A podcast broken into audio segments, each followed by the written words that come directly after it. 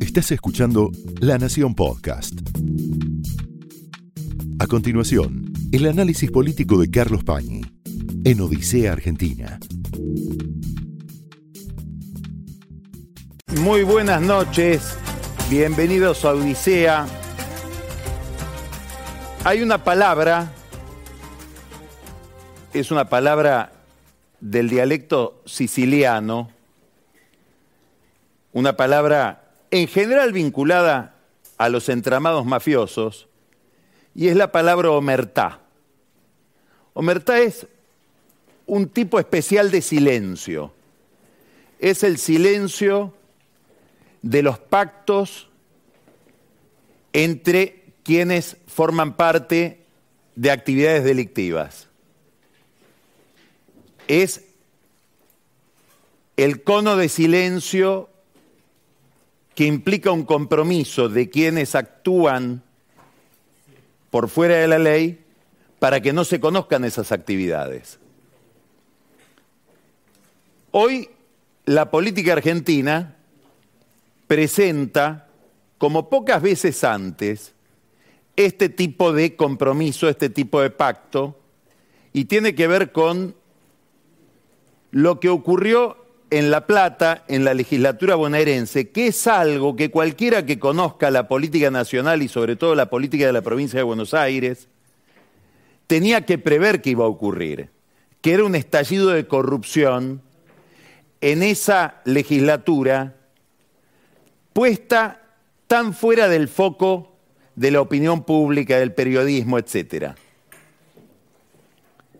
Vamos a referirnos a este tema porque a través de la observación de lo que ocurrió en la legislatura, tema al que se va a referir después muy específicamente Daniel Vilota, podemos ver varias cosas. Podemos ver cómo funciona un sistema de complicidades, de oscuridades. Podemos ver una dimensión del financiamiento de la política, pero lo que más me interesa subrayar podemos advertir el carácter artificial, cínico, por momentos irritante en su cinismo, que pueden tener determinadas contradicciones o disputas morales que se dan en la política. Y digo artificial porque aparecen casos donde esos que se acusan mutuamente comparten una misma caja, comparten un mismo delito. Y sobre esto no se habla o se habla muy poco o los que hablan son dirigentes excepcionales. Para saber a qué nos estamos refiriendo, una breve referencia a los hechos concretos. El sábado 9 de este mes, alrededor de las 8 de la noche, en pleno centro de La Plata, Avenida 7 y calle 54, en una sucursal de las más importantes del Banco Provincia, se descubre a una persona llamado Chocolate, Julio Rigau, operando en el cajero automático durante un largo tiempo, tan largo tiempo que llamó la atención de dos personas, de dos agentes de la Guardia Urbana de La Plata, que vieron cómo Chocolate Rigau extraía dinero con distintas tarjetas de débito. Llamaron a la policía, al 911 aparecen agentes policiales, le piden que se identifique, se niega a identificarse, se niega a entregar el material que tenía en una bolsa de plástico tipo bolsa de consorcio y ahí descubren que operaba con 48 tarjetas de débito y que en otros 48 sobres de plástico escondía o guardaba los tickets de esas operaciones. Esas 48 tarjetas de débito pertenecían a 48 personas distintas y estaban unificadas porque todas decían Cámara de Diputados de la provincia de Buenos Aires. Bueno, lo detuvieron a Rigau, después allanaron su casa, encontraron muchísima documentación más en los suburbios de La Plata, donde él además administra un merendero municipal. Todo esto bajo la órbita del juez Guillermo Atencio y de la fiscal Bettina Laki. Estuvo 11 días detenido, hasta que por un fallo de la Cámara de Apelaciones en lo criminal de La Plata es no solamente excarcelado, sino que toda la causa se anula. Con el voto de dos jueces, Juan Benavides y Alejandro Villordo. Y el voto disidente de otro juez, el juez Fernando Mateo. ¿Qué llama la atención de todo este caso? El silencio. El silencio de la política respecto de la aparición de una práctica que todo el mundo conocía, pero sobre la cual había muy pocas pruebas, más allá de que hay algunos antecedentes similares en la historia de la legislatura bonaerense de los últimos años. Hoy consultaba con una persona que forma parte de la administración de la Cámara de Diputados de la provincia, que formalmente se llama Honorable Cámara de Diputados de la provincia de Buenos Aires, le preguntaba si iba a haber algún pronunciamiento, si íbamos a tener alguna explicación de algo que ya sucedió el 9 de septiembre, es decir, estamos prácticamente a 20 días, pasaron más de dos semanas. Me dijo, estamos viendo, tendría que averiguar si hay alguna declaración conjunta. Claro, es muy difícil hacer una declaración parcial porque esto involucra prácticamente a todos los bloques. Por eso hablamos de omertá. ¿De qué estamos hablando? De un sistema conocido. Se le ofrece trabajo a una persona, en general una persona de condición humilde, se la seduce con que a partir de ese trabajo, de ese empleo en la legislatura, va a tener jubilación, va a tener obra social, y a cambio de eso, claro, esa persona que carece de jubilación y de obra social está obligada, y lo hace resignada, a devolver el sueldo que le asignan. Y ese sueldo, que en muchos casos más o menos ronda los, 4 los 400 mil pesos, es el que cobraba uno de los tantos chocolates que hay en la legislatura bonaerense. Chocolate Rigau.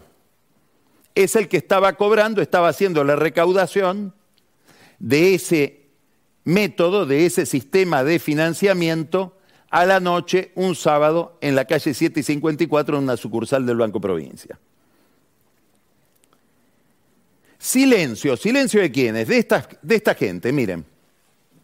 Presidente de la Cámara de Diputados, Federico Termín, de Unión por la Patria, próximo intendente, seguramente, habrá que ver cómo salen las elecciones, de Lomas de Zamora, el alter ego de Martín Insaurralde, el actual jefe de gabinete de la provincia de Buenos Aires, es decir, de Axel Kisilov. Adrián Urrelli, del PRO, figura prominente del PRO, que es en este momento el jefe de campaña de Néstor Grindetti, el candidato a gobernador de Juntos por el Cambio, alineado con Patricia Bullrich. Carlos Moreno, famoso Cuto Moreno, de la intimidad de Cristina Kirchner, íntimo amigo de Néstor Kirchner, estudió con ellos en La Plata, militante político de Bahía Blanca, es una especie de tutor que Cristina le puso a Kisilov para manejarse en estas aguas cenagosas de la política bonaerense que Kisilov no conocía y frente a las cuales prefiere mirar para el costado con gran irresponsabilidad. Héctor Sleiman, dirigente del masismo, del Frente Renovador, de, como dice él en su, en su cuenta en las redes sociales, de la cuna del masismo, San Martín. Y Fabián Perechotnik, que navegó por todos los ríos y ahora es vicepresidente también de la Cámara en nombre del PRO, después de haber sido del Partido Radical. No hay ningún pronunciamiento de ninguno de ellos y tampoco de los presidentes de los distintos bloques. Ese silencio todavía es más notorio porque uno diría, si mira la política argentina actual, mira los discursos encontrados que hay en esta campaña y miran la bandera principal de Javier Milei, esto que sucede en La Plata, bueno, es casi un trabajo práctico que le dejan servido a Javier Milei para que encuentre la encarnación más opaca, más sospechosa de lo que él llama la casta. Sin embargo, tampoco desde la libertad avanza escuchamos ninguna voz que se levante frente a, este sistema de financiamiento que medra con las necesidades de gente que no tiene ni jubilación ni obra social. ¿Por qué sucede este silencio? Bueno, acá empiezan las explicaciones hipotéticas, resbaladizas. Por supuesto es muy difícil de probar todo esto, porque justamente para probarlo debería quebrarse la omertá. Debería haber alguien que diga, sí, yo participo, yo conozco, voy a contar cómo es. Y todavía no apareció ese arrepentido. ¿Por qué digo que hay versiones resbaladizas? Porque coinciden todos los que conocen este sistema y sobre todo quienes conocen a Chocolate Ribau, que él es un puntero ligado al Frente Renovador, después de haber pasado también por todas las internas posibles de la vida política platense, muy asociado a uno de los apoderados del Frente Renovador en la provincia de Buenos Aires, es decir, alguien jerarquizado. Normalmente los partidos políticos le confían a los apoderados cosas muy delicadas, por lo tanto tiene que ser gente muy leal al partido. Por ejemplo, la presentación de listas ante la justicia electoral. Y en esa línea de, mando político, no administrativo, Rigau dependería de este concejal, Facundo Albini, quien a su vez reportaría a un dirigente muy importante del masismo en la provincia de Buenos Aires, que es Raúl Pérez. Raúl Pérez, que es una pieza clave de todo el manejo político de masa, dice, yo hace mucho tiempo ya que no soy diputado, no hago política en La Plata, etcétera, etcétera. Es decir, él se excusa diciendo no tengo nada que ver con esto, por lo tanto resulta muy llamativo el odio que le debe despertar Pérez a tanta gente que coincide en que él está como un engranaje importante de esta maquinaria de recaudación, que, y acá viene la cuestión, terminaría en parte en las filas de Miley o en la libertad de avance, es decir, habría un canal de comunicación en el financiamiento de la política desde la Cámara de Diputados a través del canal del Frente Renovador de Masa y llegaría hasta la organización de la libertad avanza de Javier Milei en la provincia de Buenos Aires. Para entender mejor todo este entramado, convendría leer una nota de Hugo Alconada en La Nación, donde cuenta estos vínculos de financiamiento con bastante claridad, sobre todo basándose en declaraciones off the record o algunos comentarios que habría hecho el publicista Ramiro Agulla. Quiere decir que empieza a aparecer informaciones que hacen juego. Ramiro Agulla y otro personaje, otro protagonista de todo este circuito, importantísimo, para todo el periodo en que todavía no estaba peleado con Milei, que es Carlos Maslatón. Muy bien. Silencio. Y silencio más sospechoso todavía de los que están haciendo una bandera de la pelea contra la casta y contra la política. Hubo una denuncia, una denuncia firmada por Ricardo López Murphy, por Javier Iguacel y por Eugenia Talerico, recurrieron al Ministerio Público, a la Secretaría de Acción Criminal del Ministerio Público de la provincia de Buenos Aires, pero lo interesante de esa denuncia no es solamente la narración de los hechos, sino que para justificar lo que están planteando, ponen la cuestión en términos más generales. Y a esos términos más generales me gustaría referirme, para salir de la crónica policial y poder ir a algo que tiene mucho más que ver con la administración, con el gobierno y con la política. López Murphy, Iguacel y Talerico sostienen en ese escrito que el presupuesto de la Cámara de Diputados de la provincia de Buenos Aires es de 62.152 millones de pesos. Vamos a poner números redondos, 62 mil millones de pesos. ¿Cuántos diputados hay en esa Cámara? 92. Quiere decir que cada diputado tendría asignado en teoría, si hacemos una división, 392 millones de pesos por año, lo que significa 32 millones de pesos por mes. En el Senado bonaerense, la otra Cámara, el presupuesto es de 25 mil millones para 46 bancas. Quiere decir que a cada banca le sería asignado 557 millones de pesos. 46 millones por senador y por mes. Estos legisladores son diputados nacionales de Juntos por el Cambio, han hecho un cálculo más o menos razonable. Dicen, imaginemos que cada legislador en la Cámara de Diputados tuviera, y en la Cámara de Senadores tuviera cinco empleados, cinco empleados por despacho. Estaríamos frente a un cuerpo de personal de 828 empleados. Pero las autoridades de la legislatura informan que hay no 800 empleados, tampoco 900, tampoco 1000. Hay 2.850 personas que trabajan en la legislatura bonaerense. Hacen estos legisladores un cálculo de gastos, tomando el personal, tomando la cantidad de legisladores y haciendo un cálculo más o menos homologable de lo que podría gastar la legislatura en mantenimiento comparando con algún municipio de rango medio de la provincia de Buenos Aires. Y llegan a la conclusión de que la legislatura podría funcionar con 8.500 millones de pesos. Pongamos 9.000 millones de pesos. Sin embargo, funciona con 62.000 millones de pesos. Es decir, hay 53.000 millones de pesos que por lo menos están mal asignados y sobre los que debería haber algún tipo de explicación.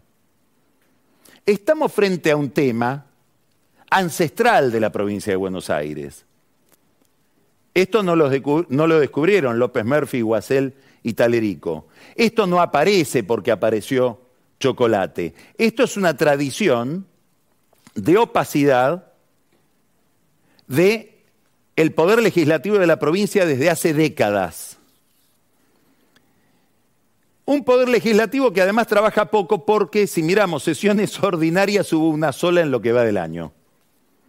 Salieron Margarita Stolbizer, salió Florencio Randazzo, salió una línea interna del radicalismo cuyo, cuya figura más destacada es Federico Storani, a pedirle a Maximiliano Abad, que es presidente del bloque radical en la legislatura, en la Cámara de Diputados y presidente del Comité de Provincia, que se pronuncie sobre esto, son todas figuras nacionales, a muchas de las cuales probablemente les podría caber el mismo reproche que hacen ellos de la época en que eran legisladores en el, Congreso Nacional, o que tenían responsabilidades en el manejo del partido, por ejemplo, el Partido Radical en la provincia de Buenos Aires. También en esto hay mucho cinismo. Lo cierto es que Abad, que es candidato a senador, en este momento, primer candidato a senador en la lista de Bullrich en la provincia de Buenos Aires, tampoco habló. Como ya dijimos, tampoco habló Kisilov, que es el que confecciona el presupuesto con el cual se abastece este sistema que estamos describiendo. Mientras tanto, la política juega a la mancha venenosa con chocolate, tratando de que chocolate no hable, por eso hubo gestiones políticas para que lo liberen Ahora, el fiscal general de la provincia de, el fuero penal de la ciudad de La Plata, que se llama Héctor Boliolo, apelaría el fallo delante de la Cámara de Casación. Y mientras tanto, hay un objeto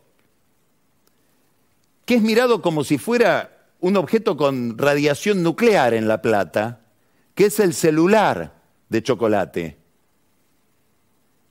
quiénes serán sus contactos, cuáles serán sus mensajes de texto. Pesa 500 kilos ese celular hoy para la política bonaerense. Pero me interesa subrayar lo que dije al comienzo. Estamos fatigados de denuncias cruzadas, maniqueas. Unión por la Patria condena al macrismo. El macrismo ha hecho campaña, ha llegado al poder, ha mandado presa gente en nombre de la pureza, pero acá todos coinciden. Y ahora el que levanta la bandera de la antipolítica, que es mi ley, también se calla la boca frente a lo que sería un mecanismo de financiamiento que tal vez, subrayo tal vez, es imposible de demostrar, lo salpica también a él. Todo esto afecta, por supuesto, más a Sergio Massa, porque esto estalló en el oficialismo de La Plata, es un puntero peronista, chocolate, y un puntero ligado al Frente Renovador. También es cierto que a Massa le pegan todos los escándalos porque es ministro de Economía y porque es funcionario del gobierno.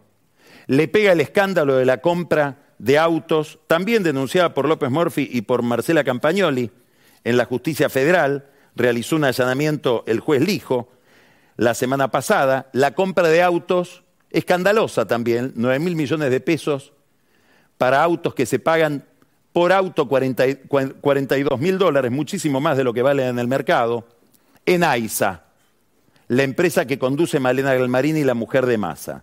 Y ahora, toda esta saga tragicómica, increíble, que aparece en el Banco Nación, con contrataciones de Silvina Batakis insólitas, como contratar a su marido como funcionario o como permitir que la gerenta general del banco contrate. Por ahí, como viene la economía, era lo que había que hacer, a una numeróloga que interpreta la conducta de la gente según el número de documento, el número de la puerta de casa o, las cuatro últimas cifras del número de, número de teléfono. A lo mejor por esa vía salimos de la hiperinflación.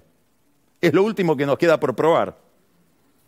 Mientras tanto, Massa igual disfruta del poder que le da el ejercicio del Ministerio de Economía, aún con una inflación que anualizada ya se calcula en 140%.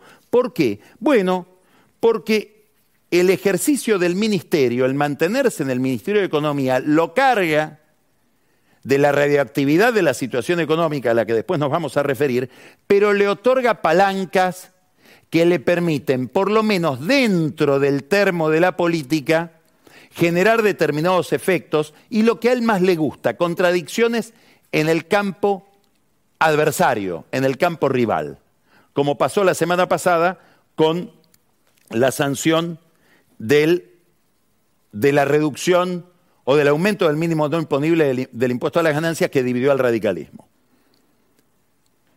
Siempre mirando al radicalismo, por ejemplo, para dar un ejemplo de cómo Massa maneja estas palancas de poder que le dan una enorme gravitación sobre distintas corporaciones de la vida pública, hizo una reunión este fin de semana en Salta, reunión providencial porque le permitió no tener que estar en la foto con Cristina Kirchner, que es uno de los grandes problemas de la campaña de Massa. De hecho, Patricia Bullrich, en su contradicción con Massa, todo lo que intenta demostrar es que él es kirchnerista.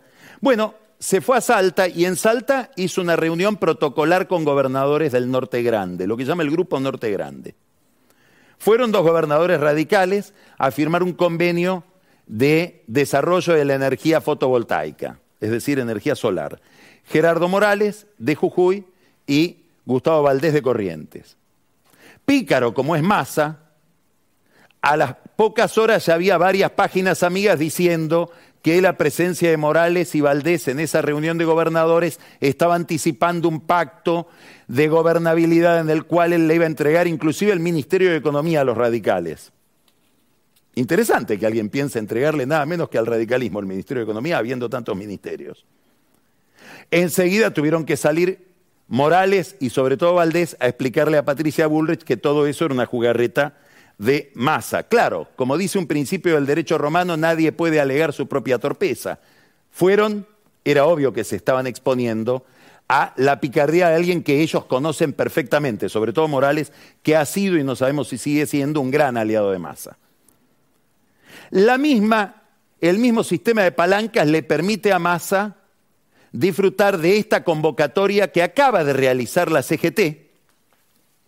Es una convocatoria para este viernes a las 2 de la tarde en la Plaza de los Dos Congresos para agradecerle al gobierno, agradecerle al oficialismo, agradecerle a los legisladores que terminen de sancionar la eliminación de la cuarta categoría del impuesto a las ganancias, la compra sin IVA y la ley de empleo destinada a las pymes. Esto es la CGT comandada por Héctor Daer, una CGT extraordinariamente comprensiva con un gobierno que comunica mes a mes una inflación superior al 10% y frente al, al, cual no ha habido una sola medida de fuerza, ni siquiera un reclamo o un texto más o menos de esta dimensión, pero para pedir explicaciones sobre la inflación, otra victoria de masa, insisto, no sabemos si esto toca el voto, es todo en el termo de la política. Vamos a ponerlo en, en los términos desagradables que usa mi ley, en el termo de la casta. Del mismo, del mismo modo que mañana Massa va a estar en Neuquén y también gracias a estas palancas logra lo siguiente. Miren esta, esta carta, que es una carta del secretario general de la Asociación de Trabajadores del Estado, Carlos Quintriqueo, se dirige al subsecretario de la provincia de Neuquén, subsecretario de Trabajo, Sandro Alegría, y le dice, le comunica que hay un conflicto. Y como hay un conflicto, se va a realizar una asamblea. Y esa asamblea se va a realizar a partir de las 8 horas, va a haber un retiro, es decir, la gente va a dejar de trabajar a partir de las 8 horas del 27 de septiembre. El 27 de septiembre, es decir, pasado mañana, es el día en que Massa va a la provincia a hacer un acto en un lugar que se llama Olivia, cerca de Plotier. Es un, lugar de fiestas, un, lugar de eh, reuniones sociales. Quiere decir que se inventa un conflicto para poder inventar la asamblea, para poder inventar como asamblea que la gente concurra al acto de masa circuló en Neuquén muy intensamente en las últimas horas este audio que tiene que ver con esta metodología. Escúchelo. Compañeros, aclaro cómo va a ser el paro este, el retiro. El retiro es a 8 de la mañana para los que, los que son simpatizantes quieran estar en el acto de Sergio Massa. No está obligado nadie, eso cada uno sabe eh, a quién apoya, a quién no eh, el tema es particularmente, ustedes saben que, el gremio de ATE apoya a ATE, eso no quiere decir que nos hayan bajado el lineamiento para nada, pero están invitados todo lo de la administración pública a participar ese acto. El tema es el siguiente, para que no se retire la gente y no participe, se vaya a la casa, el que vaya al acto se le va a dar una... Eh, una certificación de participación para que pueda justificar su retiro. Porque si no, eh, decidieron eso en la provincia para que no sea un descontrol, se vayan todos y, no vayan al acto. O sea, el que vaya al acto va a estar justificado, caso contrario, no se pueden retirar. Es únicamente el retiro para los que vayan y participen de ese acto. Desde acá, no tenemos por qué cuidar los intereses del, secretario general de ATE, Quintriqueo, pero le pedimos por favor que ese certificado diga que fueron a una asamblea, no a un acto de masa, para después poder justificar, porque están justificando la participación en el acto con una asamblea gremial. No se vayan a equivocar porque si no tenemos que seguir hablando del tema. Son detalles. El verdadero problema de masa está en la economía y en una economía que en los últimos días ha acelerado su deterioro si uno mira determinados temas técnicos. El deterioro en el precio de los bonos y las grandes dificultades del Banco Central para sumar reservas en un momento en que se tendría que estar beneficiando de la devaluación del 21% que dispuso después del 13 de agosto, el 14 de agosto, en acuerdo con el fondo, y se tendría que estar beneficiando de lo que sería el último tramo del dólar soja. Aún en las mejores condiciones de liquidación de dólares, el Banco Central pierde dólares o no logra sumar todos los dólares que debería sumar. Esto va ligado a lo que dijimos hoy, un índice de inflación que superó el 12%, que en materia de alimentos es del 15%, y eso pega dramáticamente en los sectores más vulnerables que se suponen siguen siendo el voto peronista, y le ponen a la crisis una velocidad cada vez más inquietante.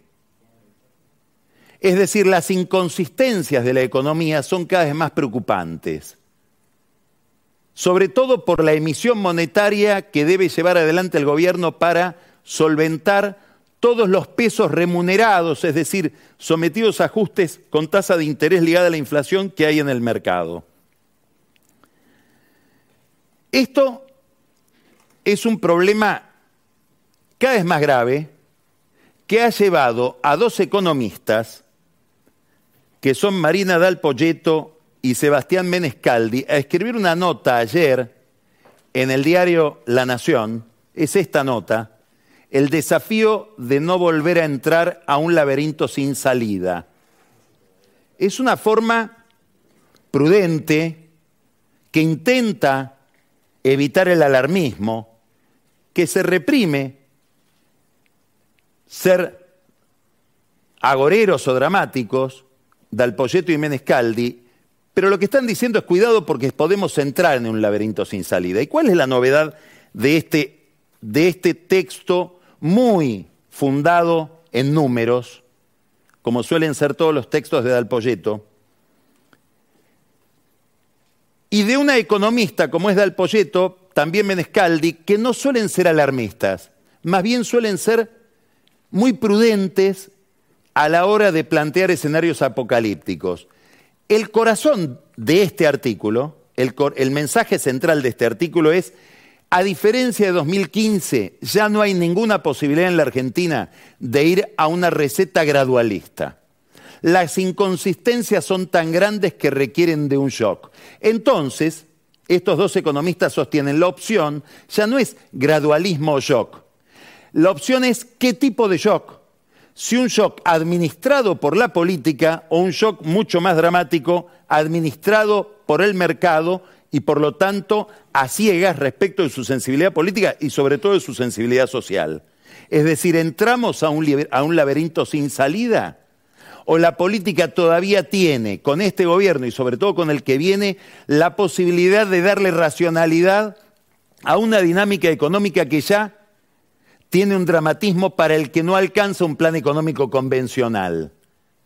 Lo que están diciendo es que así como en la política estamos ingresando en otra época, 7 millones de personas que votan a mi ley, 11 millones de personas que no votaron, le vamos a preguntar sobre este nuevo paisaje a Vilma Ibarra con la que vamos a estar hablando dentro de unos minutos, también la economía entró en una nueva época y en una nueva velocidad en estas horas.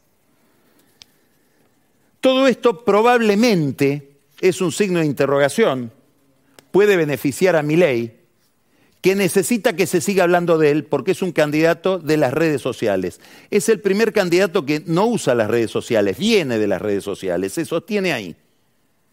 Todo el equipo de campaña de mi ley lo único que pide es hablen de nosotros, bien, mal, pero hablen. Hay novedades en ese plano.